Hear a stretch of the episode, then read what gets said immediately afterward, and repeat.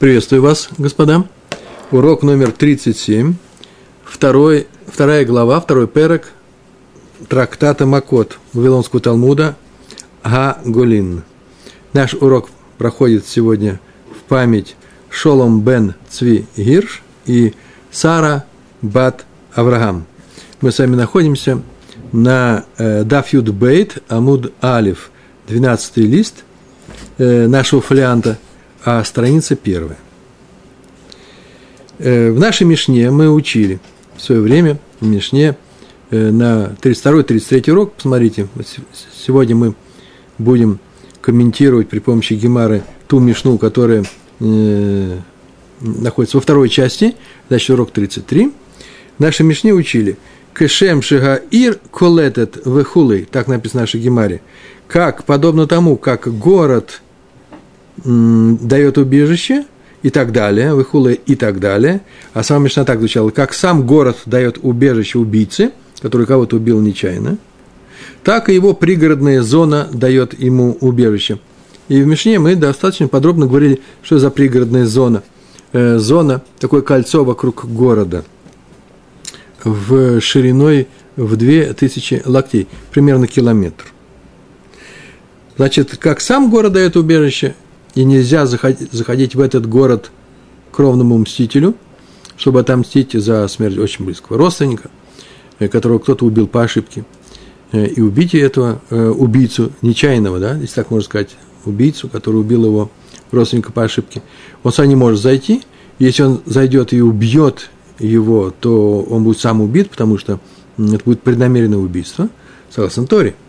Так нельзя и не только в этот город, но и в пригородную зону – в, э, внутрь периметра внешнего кольца входить для того, чтобы убить этого убийцу. Это одно и то же. Но оказывается, это не совсем так. Вернее, не все так просто. Почему? Потому что у нас есть барайта, который говорит немного по-другому. Написано «уремингу». «Уремингу» и нашли противоречие на это. И вот это постановление, это в данный закон, в данной Мишне, что как город, так и пригородная зона – дают убежище убийце, и, что значит дают убежище, не может туда мститель войти и убить этого убийцу, то э, здесь будет в Барайте сказано немножко по-другому. А именно, Барайта так говорит. Барайта опирается на стих, посук, на стих в Торе, Бамидбар, 35 глава, 25 стих. Там написано про этого убийцу. В Ешав Ба. В Ешав Ба и будет жить в нем, в городе убежище. И Барайта отсюда делает такой вывод. Ба вело би тхума. В нем, в этом городе, но не его тхум – это внешние пределы города, но не во внешних пределах. То есть, э, множество разрешенной площади для этого э, убийцы намного уже, чем внешнее кольцо. Ба в этом городе, Ба – город на иврите, на святом языке женского рода, поэтому Ба в ней – а тхум как раз э, общая площадь со всем периметром, э, раз мужского рода будет тхум, в нем, но не в пригородной зоне. По-русски наоборот, да, город мужского рода, зона женского. И это противоречит нашей Мишне, согласно которой, согласно нашей Мишне, согласно нашей Мишне, Мишне э, в э, пригородной зоне, как и сам город, тоже дает убежище – Э, этому убийце. Пригородный зон в данном случае, в данном случае не дома. Дома – это город всегда, а это рядом с этими домами, в пределах этого внешнего кольца. Получаем противоречие Ремингу. Мишна говорит, что и там, и там это убежище, и в городе, и, и в, во внешнем кольце, вокруг города, а Барайта говорит, нет, только в городе, но не в пригородной зоне. Ло битхума, ло битхум шела – Нужно решить это противоречие, и э, приходит на помощь Абае, Амар Абае, сказал Абае. Ло кашья, нет здесь противоречия, нет противоречия, э, нет трудности никакой. Каша это твердый, трудный. И объясняет, кан ликлот, здесь, в данном случае в Мишне, он рассматривает Мишну и Барайту, и говорит, что они говорят не об одном и том же. Здесь в Мишне – Кан ликлот, здесь в Мишне говорится леклот, дать убежище, о том, что кто может дать убежище? И город, и пригородная зона. Дают убежище. То есть кровный мститель не может войти в эти пределы, не в город, и даже не в, э, в пригородную зону, чтобы убить убийцу. Запрещается. Если войдет и убьет, его убьют. Кан лядур. А здесь в Барайте, здесь в Мишне так-то, а здесь в Барайте, где говорится, что это разные вещи, то написано лядур – жить. Там дать убежище, а здесь жить. Здесь в Барайте говорится, что убийца может жить только в самом городе. Э, но Мишна согласна с Барайтой, что мстителю запрещено входить даже в пригородную зону. Да? Э, э, с целью убить. Но жить, Барайта говорит о том, где жить, а Мишна говорит о том, не где жить, а где дается убежище.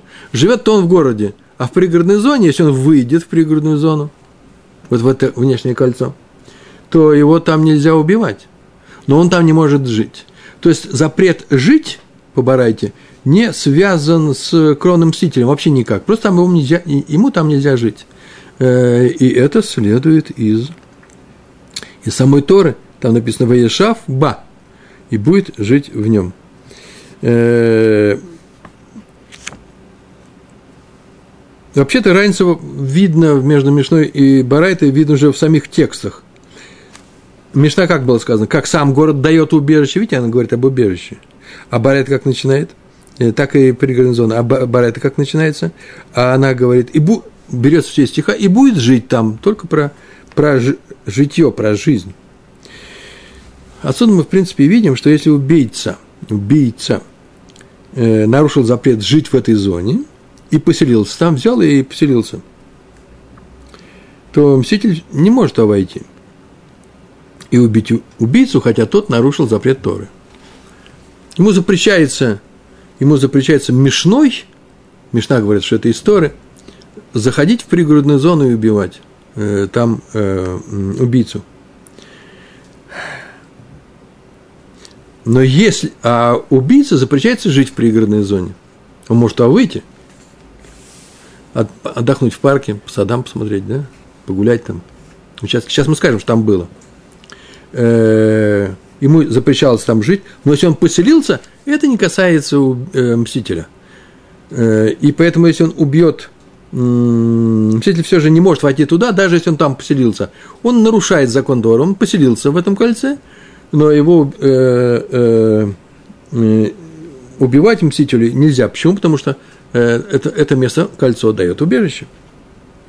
Правда, есть мнение, в общем, так написал Ритва, а вот есть мнение, Мэри написал, нет, нет, немножко не так. Раз он нарушил запрет Торы, то он как бы уже сам – Матир разрешает убить его, самого себя. Тора ему говорит, что ему нужно делать. Он ее не слушает, живем в, другом, в другом месте, там жить нельзя, и мститель может выйти, э, войти туда, э, в кольцо это и убить его, что он там сделал себе дом, он там живет. Здесь еще одно маленькое замечание надо сделать. Тоже можно делать его, можно не делать. Главное, что м- город – он состоит из домов, вокруг поля, пастбища, сады, много чего происходит. Кольцо, как мы говорим, некоторое, МКАД такой, да, э, кольцевая дорога. Ну, да и дороги там тоже могут быть. И разные законы есть для города э, в, э, на разные темы. Например, в субботу нельзя выходить из города дальше, чем на определенное расстояние. Просто нельзя выходить.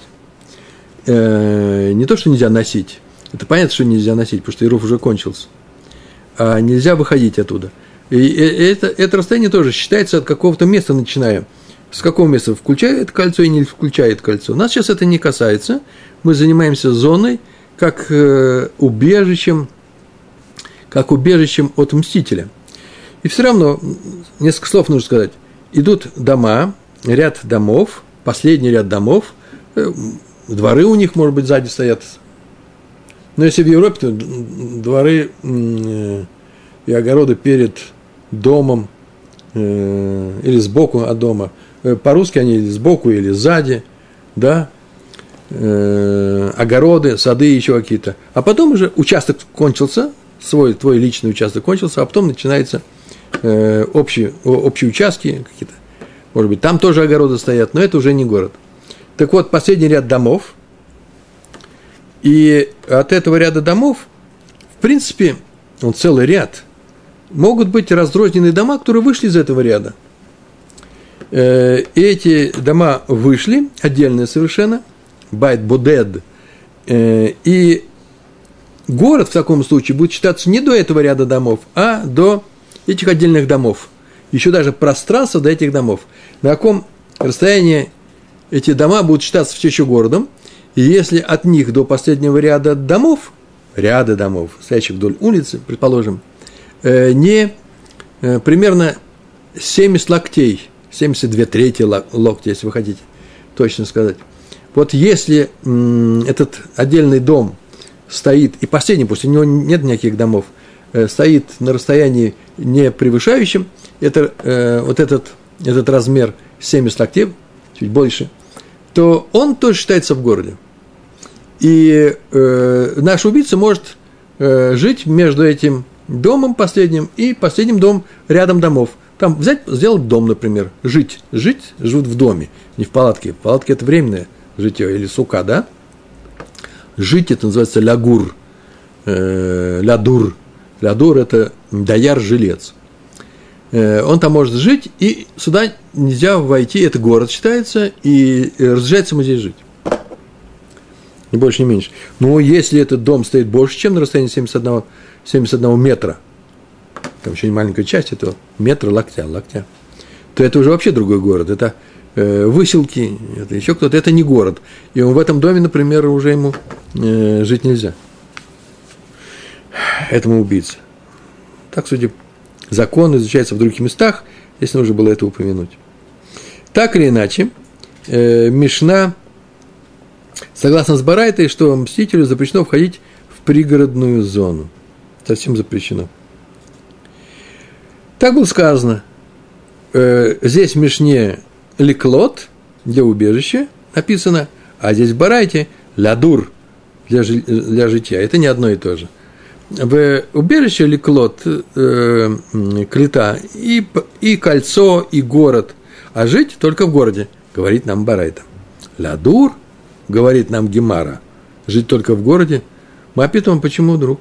Кто вам сказал? Жить только в городе? Об этом пришла и э, сказала Барайта, это можно не говорить. Она зря это делает. Это мы можем вывести сами, всякой Барайт. Об этом сейчас будет говорить Гемара. Типок лей, типук лей, э, типук выведи этот закон, его, этот закон, о том, что жить можно только в городе, но не в этой зоне, не в этом кольце. Типук лей, де эйн осим саде миграш. Из Мишны, которая звучит так, а дальше сейчас пойдет Мишна. Мишна в, по поводу пригородной зоны вот этого кольца, как он устроен, в э, трактате Арахин Мишна, в трактате Арахин на 33-м листе этого трактата, вторая страница, э, там сказано о том, что нельзя делать де эйн осин саде миграш, не делают поле открытым участком. Запрещается. Многие говорят о том, что... Сейчас я скажу, что такое открытое... Откуда взялось поле, откуда взялся, от, э, взялось поле, открытый участок. Сейчас мы скажем. Но главное, что большинство говорят, что это касается только, этот закон, это Барайта говорит об этом, это Мишна из трактата Арахин, касается только городов, где жили левины, э, левиты, а некоторые говорят, да нет, это для всех еврейских городов э, э, того периода, периода Мишны. Сказано будет так – Сейчас сначала расскажу все-таки, а потом скажу Мишну эту. А потом, как из него выводится то, что вы сейчас сказали, что это есть в Барайте. Не надо это в Барайте нам рассказывать, сейчас мы это выведем сами. Итак, вокруг города, ну, скажем, левитов, есть город, где живут левиты. В том числе и город-убежище, который сделан специально по постановлению Торы. Три в Израиле, три в Эрц и три за, э, по ту сторону реки Иордан – там тоже жили левиты. И вокруг города левитов есть зона шириной, кольцо в две тысячи локтей. Это кольцо делилось на две части, на два кольца. Внутреннее кольцо и внешнее.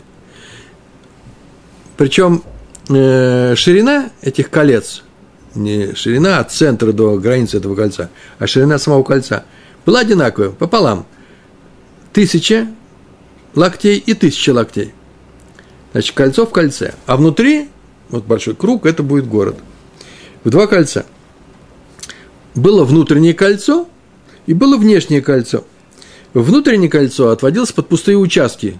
Миграшим, миграш называется. Э, площадка. Площадки, можно говорить. Почему-то мне понравилось слово участки. Там не было домов, и там не было садов и огородов. Вообще ничего не было. Ну, может быть, для украшения, как-то это делали, не знаю, парк какой-нибудь. Но это не сады, не хозяйственная территория это. Э, ни домов нету, ни никакого хозяйствования. Миграшим. Э, откуда взя, это э, берется? Бамидбар, 35 глава, наша глава, ну, 5 стих, там так сказано. «И отмерьте за городом 2000 локтей, вот что сделайте». Это сказано о э,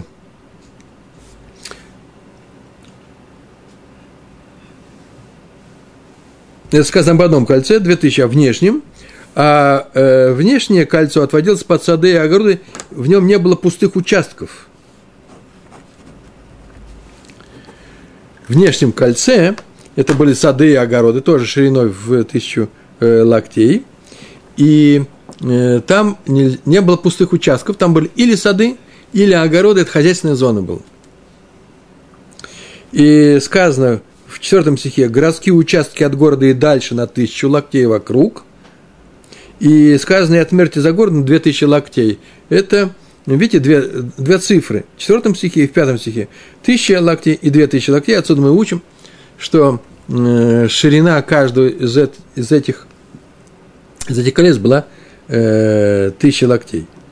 Тысяча локтей примерно 500 метров. Локоть это, смотрите сами, локоть это полметра.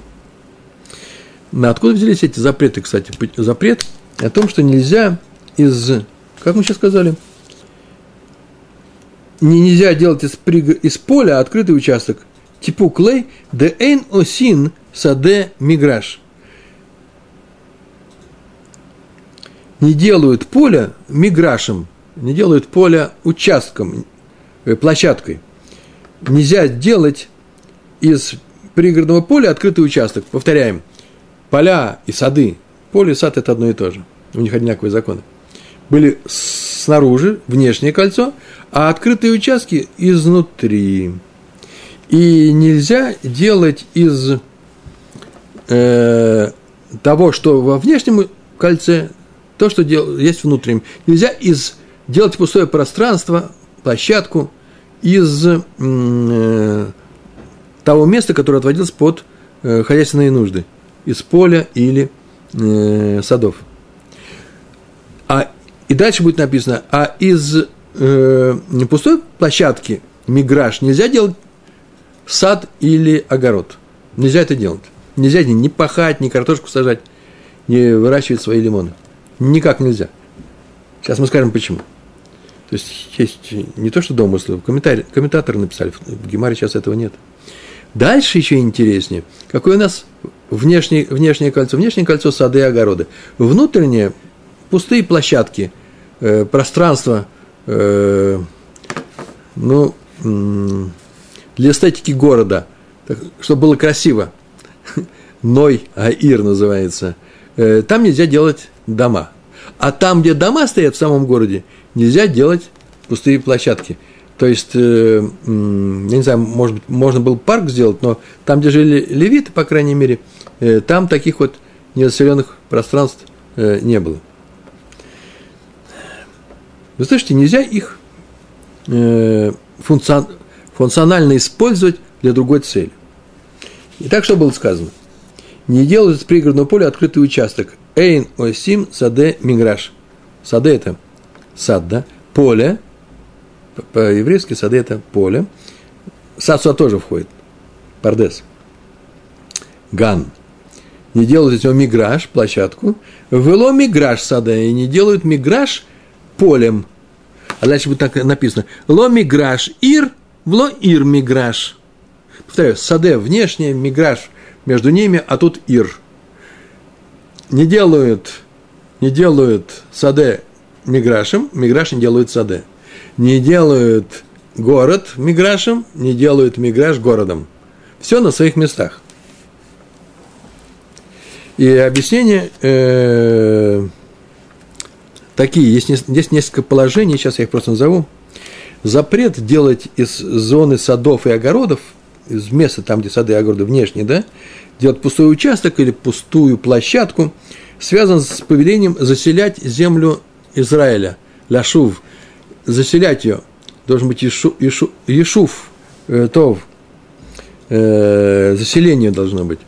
И поэтому нельзя уменьшать, например, посевы. Если есть поле, то старайтесь и оставить его полем, чтобы, он, чтобы оно было э, для э, еврейского народа. И не делать из него пустыню.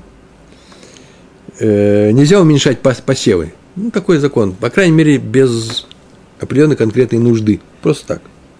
И нельзя ломать дома, чтобы делать, чтобы сделать пустые участки, ненаселенное место.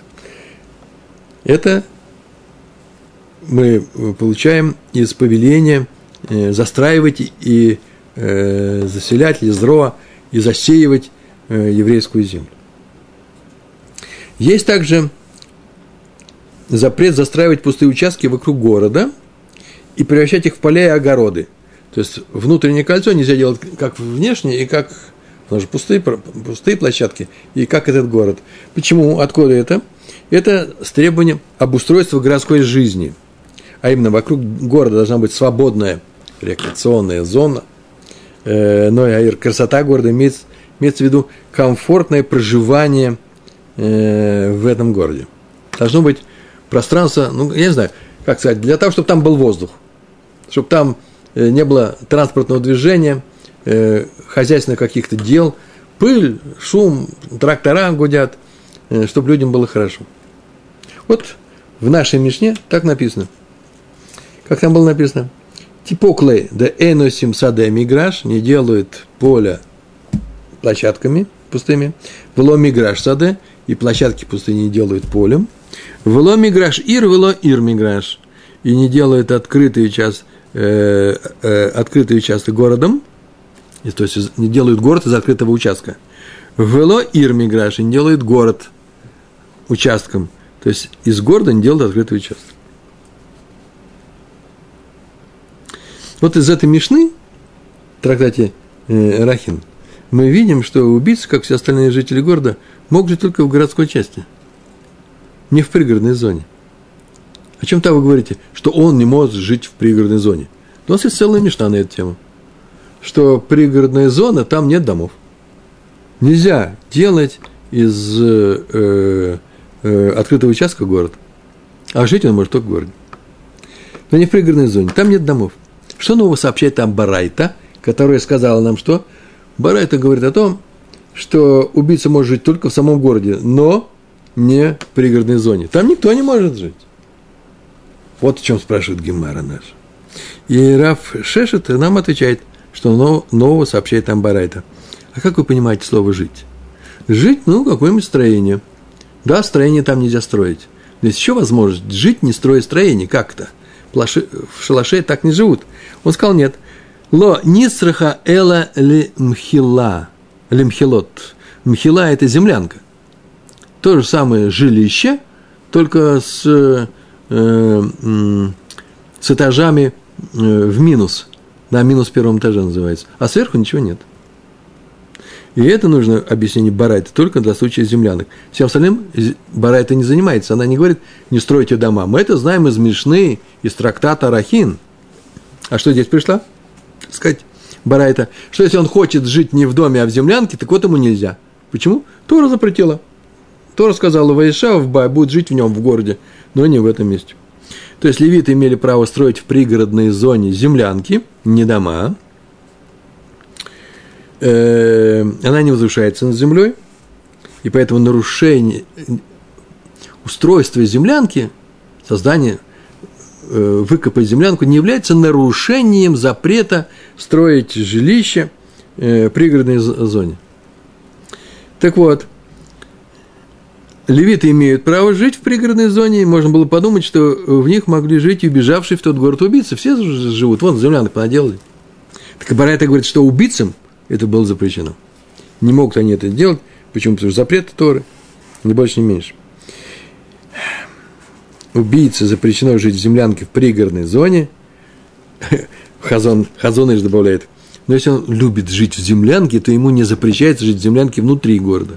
Пожалуйста. Если он хочет. Так, маленькое замечание.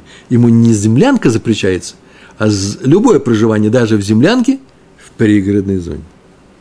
Ну, решили мы с вами этот вопрос, очень важный, серьезный вопрос, и переходим э, к следующему положению нашей Мишны, э, которое мы учили в, э, в предыдущих уроках, а сейчас будет гемар на нем. Учили нашей Мишне следующее. Росех шиеца хуцлитхум выхули. Убийца, который вышел из пригородной зоны, наружу, да, выхула и так далее, и встретил его мститель, то э, кто имеет право убить, кто имеет э, заповедь его, его убить, а э, кто если убьет, то его, по крайней мере, не накажут. Что все это, не рассказывать всю эту, э, всю эту мешну, прошедшую, возьмем табличку оттуда и посмотрим на нее. Э, это был урок 33, вторая таблица на нашем уроке. И мы там говорили, уже мы ее видели однажды, на 33-м уроке эту таблицу видели, э, о том, что убийца вышел с пригородной зоны – можно ли его убить? Об этом говорит Мишна. Если он вышел из пригородной зоны, то разделились два мнения мудрецов. Раби Йоси Аглили и Раби Акива. Кто может его убить? Вообще никого нет, кроме самого убийцы и всего остального мира. А мир делится на две части. Э, мститель, кровный мститель, и любой другой человек. Вообще любой. Сейчас посмотрим, кто его может убить, кто его не может убить. Раби Йоси Аглили так сказал. Мститель? Так у него заповедь его убить он должен его убить, если он вышел из этого города. А любой другой человек нет, заповеди у него нету, но умеет, имеет право убить этого убийцу. Но только за пределами города, с пригородной зоной вместе. Это Раби Йосиф Галиле. Жестокие правила по Раби Йосиф Галиле. А Раби Акива сказал, име, мститель имеет право его убить. Видите, на один разряд жестокость э, э, уменьшается. Э, по Раби Йосиф Галиле мститель должен его убить. А Рабиакив говорит, ну, если он убьет, ну, ладно, что ж теперь делать? Э, у него есть такое право. Мы защищали этого убийцу, но он сам виноват, что он вышел. Вот тут такой горячий человек, восточный человек убил. По Рабиакиве мститель имеет право его убить. А любой другой человек, а любой другой человек, если по Раби Аглили имеет право его убить, любой другой человек, то по Раби Акиве нет, что вы, что вы. Имеет право убить кто? Мститель. А любой другой человек – ему запрещено его убивать. Так мы с вами учили. Еще мы с вами говорили на тему, э, и там же мы заканчивали Мишну словами, вы смотрите, запрещено его убить, у вас это выделено красным цветом. Если вы не дальтоники, или ваш экран не дальтоник. Э, почему? Потому что здесь вещь очень непростая. Есть Талмуд, вариант Гемары, где написано «не запрещено его убивать». И Раби Акива об этом сказал мститель имеет право его убивать, а любой другой человек, ему не запрещено его убивать. Э, э, так или иначе, отойдем, оставим на время таблицу эту. И нам нужно узнать, откуда вообще взялись эти правила. Откуда они взялись, эти правила. Раби Йосиф Галили мститель, он должен его убить. А Раби Акива говорит, нет, нет, не должен. Имеет право убить, но не больше. Так вот откуда? Есть такая барайта, в которой все эти правила есть, существуют, но еще и объяснено, повторяю тут Мишну, еще объясняет, откуда все это взялось. Оказывается, написано Бамидбар, опять-таки, 35 глава, но 27 стих. Там написано, есть стих, посук. Там так написано. «И найдет его мститель за пределами города убежища, там написано, если он выйдет за пределы города убежища и найдет его мститель, и убьет мститель убийцу. Так сказано там. А тут у нас что написано? Только вторая часть этого предложения. В рацах Гоэль Адам эт га. И убьет Гоэль Адам эт га. Так написано. Послушайте, мы ведь с вами арамейский язык изучаем. Иврит мы знаем тоже, правильно, да? Я сейчас сказал, и найдет его мститель, и убьет его мститель. Тут написано ведь не так. В Рацах. Рацах это убил. Маца. И э, нашел его мститель.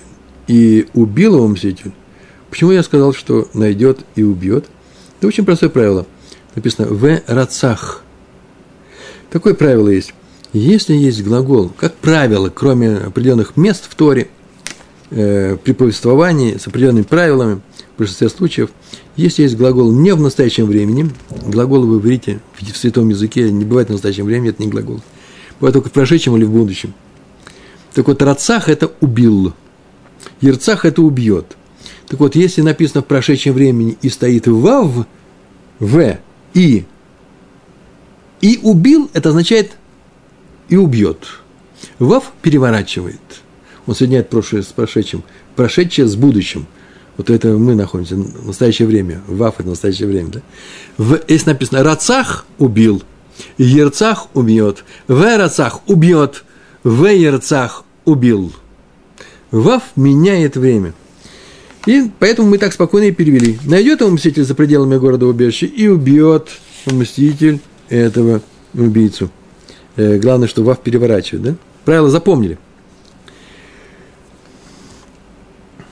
Раз написано, найдет его мститель за пределами города убежища и убьет его мститель, то отсюда следует Мецва Баят Гуэль Адам. И убьет он его. Написано, не может быть убьет, не разрешаемо быть, написано, и убьет. Мецва Баят Гуэль Адам. Гуэль Адам, кровный мститель, это заповедь в руке мстителя. Это заповедь не что иное, как для мстителя. А Гуэль Адам, а если нет Гуэль Адама, Ршут Баят Коль Адам.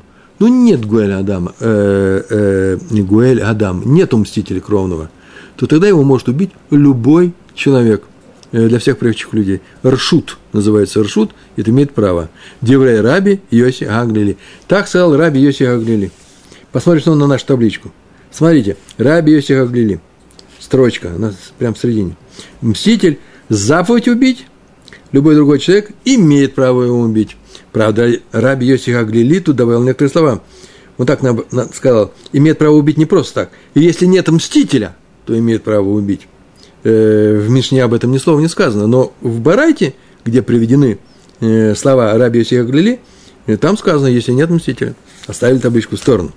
Это слова Раби Йоси Аглили. Там кровный мститель кровный на самом деле, а любой другой, да, может убить.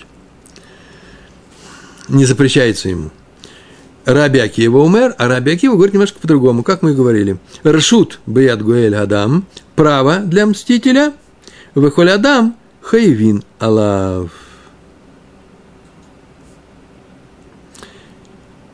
Хайвин Алав, Ршут Баят Гуэль Адам, право для мстителя, убить убийцу, если он вышел из города убежища, наружу. Выхоль Адам, а все остальные люди, каждый человек, любой человек, Хайвин Алав. Хайвин Алав, это называется – обязывают из-за него. То есть, не дай Бог они что-нибудь ему сделают, его, убьют его. Их приговорят к смерти. Конец. Посмотрим на нашу табличку. Так написано. Раби Акива, мститель, имеет право убить, да? Имеет право, называется Ршут, как в нашем барате написано Ршут Баяда Гуэль Адам, а э, здесь написано, запрещено его убить.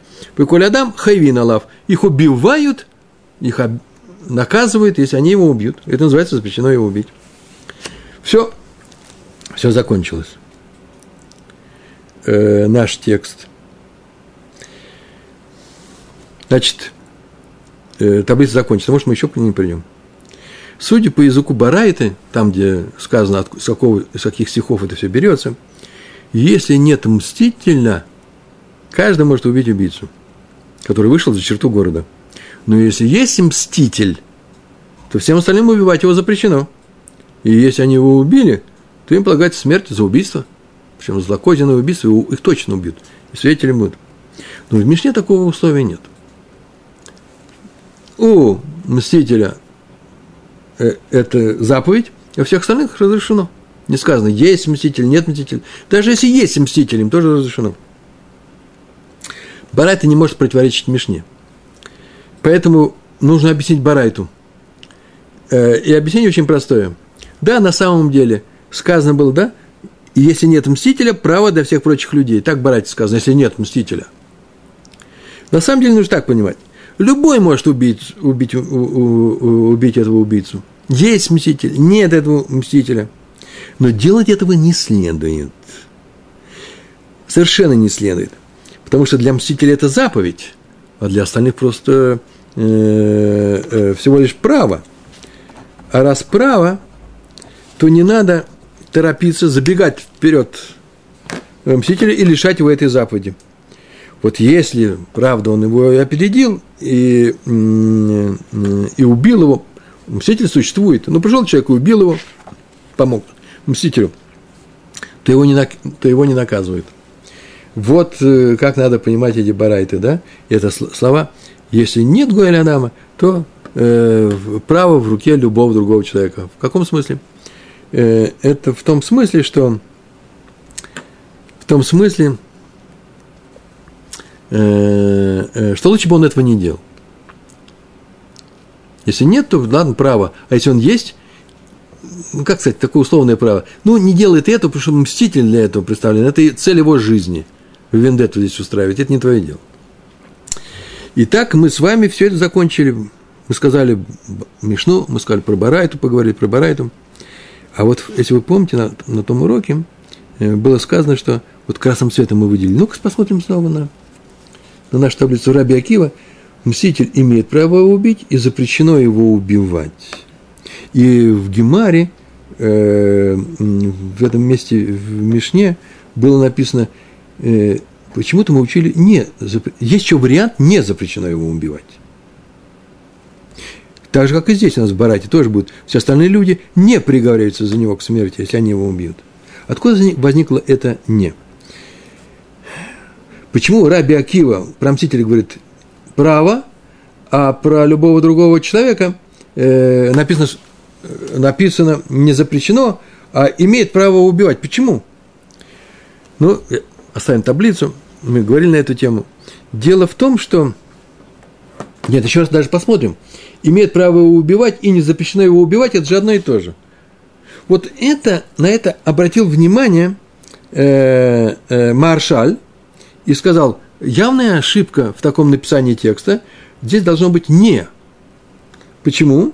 Имеет право его убить и запрещено его убивать. Потому что если мы скажем, что имеет право его убивать, это одно и то же. Зачем же Раби Акима говорит о мстителе, о любом другом человеке порознь? Скажет, для всех имеет право его убить раз он выделяет отдельным мстителя и любого другого человека, значит, все нужно вставить слово «не».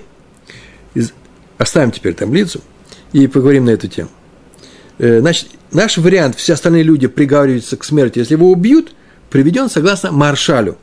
Почему? Потому что во всех старых, сейчас скажем почему, во всех старых рукописях, почти без исключения, и у Раши написано иначе, не приговаривает его к смерти. У нас написано приговаривает, хайвин алав. А тут не приговаривают, написано в их книгах. В Талмуде, прямо в нашем Талмуде, рукописном. И они не могут убить убийцу. И Ритва пишет, Рабейну Хананель и Рамбам, Рамбам, Агра, Веленский Гаун, все пишут. То с вот Йом Тов задает вопрос, как бы от лица маршаля, он говорит, да, по поводу этого старого варианта, когда сказано, не при, э, э, э, слово не нужно ставить, не приговорится к смерти. Почему Раби Акиба считает, что убить убийцу – право для мстителя, а для остальных нет запрета? Это же одно и то же. Право для мстителя – это называется нет запрета. Надо было Раби Акиве сказать право для мстителей, право для других. Ну, вместе. Но он так не сказал. Отсюда мы видим, что Раби Акива совершенно четко говорит, что мститель и остальные люди, они отличаются, у них закон другой. Поэтому пришел Маршаль и объяснил, какой. Право для мстителя, а остальным запрещается – Правда, сами Тосфот, объяснив Маршаля, э, они так объяснили слова Раби Акивы в этом старом варианте. Очень просто. Не только мстителю можно убить убийцу, но даже любому другому человеку можно убить убийцу. Просто про мстителя это прямо написано в Торе, а про остальных приводится, приходится вывести это из стиха. Про остальных людей не написано в Торе. Поэтому Раби Акива сказал, написано в Торе, что, что э, право для мстителя – Э, а про остальных, а для остальных нет запрета, но это мы выводим. Вот о чем он написал. Так они объяс, э, э, объяснили. То есть Йом-Тов защитили, защищ, защищают старый вариант. Значит, старый вариант не делает различия по Рабиакиву между мстителем и другими людьми. Однако Ритва все это прекрасно знает, и он с этим не согласен. Он замечает, нет, есть разница. Не просто это в Торе, а это мы вывели. Есть еще совершенно четкая разница. Мститель изначально имеет право убить убийцу, если он вышел из разрешенной территории. Но другим это всего лишь не запрещено. Вы слышите, имеет право и не запрещено, это немножко по-разному. Так сказал Ритва. Э, откуда, между прочим, берется старый вариант? Как это можно вывести? Это очень просто. Что любой человек может убить убийцу. Кто вам сказал об этом? Написано Бамидбар, 35 глава, 27 стих. «И убьет кровный мститель убийцу, нет в нем крови». Это мы кончали урок с вами. То есть убийца, видите, написано, нет в нем крови. Нет в нем крови, это называется он мертвый. Не на нем нет крови, не на кровном убийце, э, кровном мстителе нет крови, когда он убьет этого убийцу. Он убил моего родственника, я его убиваю. Не на мне нет крови. Нет в нем крови. Эйн бо дам. Не написано эйн алаф дам. Нет в нем крови, значит, называется он не жилец. А раз э, не жилец, значит, он как, как мертвый. А мертвого убить за это не наказывает. Так э, выводится этот закон э, прямо самого стиха Торы. Ну что, ладно, убрали старый вариант, остановимся с новым, потому что он сейчас общепринятый. Маршаль нам его дал. И мы спрашиваем, хорошо, а на, на чем основываются вот эти слова Раби Йосиф Аглили, как они выводят Раби Акиев? На чем основано? Мать тайма, май тама, да Раби Йосиф Аглили. На чем основано его мнение? А там причина, да, э, объяснение его мнения. Мнение у него очень было простое. Он сказал, мститель, заповедь у него есть убить этого убийцу, а любой другой человек имеет право убить Рашут. И на чем основано мнение Раби Йоси Галили? Я объясню такое. Ми ктив им рацах. Разве? Ми – это разве. Еврейский язык. В начале предложения ми – это не кто, а разве. Разве ктив, разве написано им рацах, если он его убьет, так не написано же. Или в данном случае, даже не так, им рацах – им Рацах нет вава, видите, да? Рацах убил. Если убил. Раз в стихе написано, если убил, в стихе, в стихе написано в Рацах и убил. И убил. Отсюда учим, что для мстителя убийство убийцы – обязанность. Не написано «если», а написано «и», то, что, как мы переводим «и убил», «и убьет», Вав переворачивает. Хорошо, он это учит прямо из этого э, стиха. Вав переворачивает, значит и убьет. И написано убьет, без всяких если. А Раби Акива, Раби Акива учит еще интереснее. Он учит по-другому. Миктив Ерцах, а что написано Ерцах? Вав, нет Вава. Нет, не касается. Не написано Ерцах убьет. Написано Рацах. Это тот случай, когда Вав не переворачивает. И убил. Не написано убьет, в стихе написано и убил. Отсюда учим, что для мстителя убийства убийцы – вышедшего за пределы города. Это право, то есть разрешенное действие, но оно не обязательное. Ну, сейчас еще важное может быть замечание. Я сейчас скажу. Дело в том, что здесь еще нужно вспомнить, кто такой, кто такой э, Гуэль Гадам, кровный мститель. Мы уже говорили, кто такой Гуэль Гадам большинство комментаторов говорит о том, что это тот, кому положено наследство человека. Вот он и, поскольку он утяжелен этим благодеянием, которое э, оказал, должен был оказать, а теперь оказывает вынужденно тот человек, которого убили, он его, или родственник, или еще какой-то, неважно, любой человек, которому идет это наследство, в том числе и близкий родственник – вот он теперь может стать кронным мстителем. Один из них, мы говорили, да, или нет, есть мнение, что все они могут стать кронными мстителями. Или один только берет в функцию этого, если он хочет. Так или иначе, э, это тот, который связан с убитым через наследство. По наследству. Вспомним заодно, что такое наследство. Э, это важно понятие, Яруша. Есть человек, у него есть э, э некоторые имущество. Он владеет имуществом, и если он умрет или его убьют, закончит свою, свое бренное существование, а наследство останется, не убили его вместе, наследство, наследство осталось, имущество, то оно переходит по наследству. Кому? Переходит по наследству оно всегда сыну. Если сыновьям, если их несколько, то по сыновьям. Старшему две доли, всем остальным по одной. Если один сын, все наследство переходит к нему. Если нет сына, то тогда переходит, оно становится принадлежащим сыну, но если его нет, то это наследство уже сына, его сыновьям. То есть, если человек умирает, или его убивают, его наследство, если у него нет сына, переходит к внуку или внукам. Если нет внуков, то правнукам и так далее.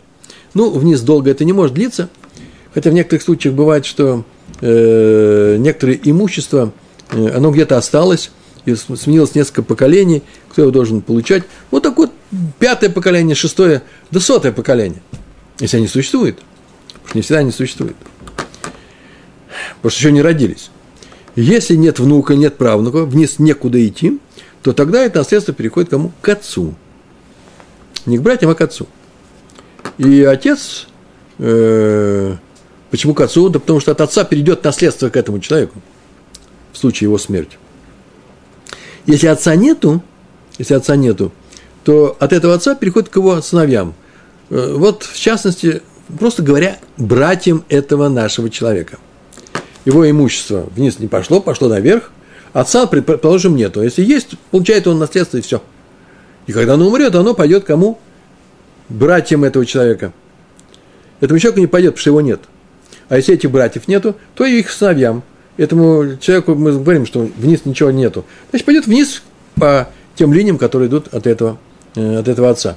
Ну, нет у него ничего тоже вниз. Нет ничего вниз? Дедушки. А он давно умер. Неважно, его же дети живы. Пойдет его их сыновьям, то есть, э, э наверное, дядям и тетям, да, этого человека нашего. К отцу, отца нет, к дедушке, дедушки нет. Очень хорошо. К прадедушке. И все время будет от этого места будет идти вниз, до тех пор, пока куда-то это не, попад, э, не пойдет. Не бывает такого, чтобы это никуда не попало. Всегда есть наследники. У евреев всегда есть наследники. Это результат э, этого, этого закона по наследованию. Поэтому слова «нет мстителя» очень странные. Что значит, сказал э, Раби Йоси Гаглили, если нет мстителя, то право для прочих людей могут пойти и убить. Мстителя-то нет, у которого есть это обязанность, заповедь. Что такое нет мстителя? Надо их объяснить очень просто. Мститель не хочет убивать нашего убийцу. Вот тогда это право для всех прочих людей. Или же еще проще, он может быть и хочет, неважно, он не может. Слабая женщина. Или вообще просто пацифист. Э, вот мы с вами, скорее всего, э, не хотим. Да, да, точно не хотим. Не хотите, пожалуйста, убивать кого-то. Даже если... В общем, отдельный разговор. Он или не хочет, или не может. Или же его не было в тот момент, когда вышел наш убийца из этой пригородной зоны в, э, наружу из этого города. Потому что как только он вернулся обратно, как он только вернулся обратно, все, нельзя его убивать. Он же внутри. А вот по Хазон Ишу, то совсем, картина совсем другая. Знаете, какая картина? Мститель только тот, кто состоит в ближайшем, в ближнем родстве с убитым. А именно, если кого-то убили, вообще, э, кровный мститель может быть кто? Только или отец и мать, или мать или отец, или сын или дочь, кто-то из их, их, их много может быть, или же кто-то из братьев или сестер. Вот только эти. А вот этого может и не быть. И поэтому по Хазон Ишу очень хорошо э, понимаются слова, если нет мстителя, право для всех прочих людей. Но на самом деле его может не быть. И поэтому есть комментаторы, которые говорят, что вот это Хазон Иш объяснил нам, кто такой ближний родственник, он тоже не сам по себе взял это, он взял откуда-то, из известных мест Гемари, и объяснил, что означают слова э, Раби Йоси Глили. Если нет мстителя, нет ближайших родственников. А двоюродные не могут сделать, дяди, тети не могут сделать, и дедушка с топором не может прийти и убить нашего э, убийцу, хотя тот уже давно гуляет вне города, думая, что дедушка ничего не виноваты. И правда, дедушка, дедушка ничего не сделать не может. И правильно, дедушке по Хазанышу это запрещается. Никакого наследства он от него не получит, все равно также от этого убитого. Ну вот, на этом мы с вами урок завершаем. Э, дальше самое интересное только у нас и начинается. Я думаю, с Божьей помощью мы продолжим наши уроки, о чем мы будем молиться. Большое спасибо за сегодняшний урок. Всего хорошего. Шалом, шалом.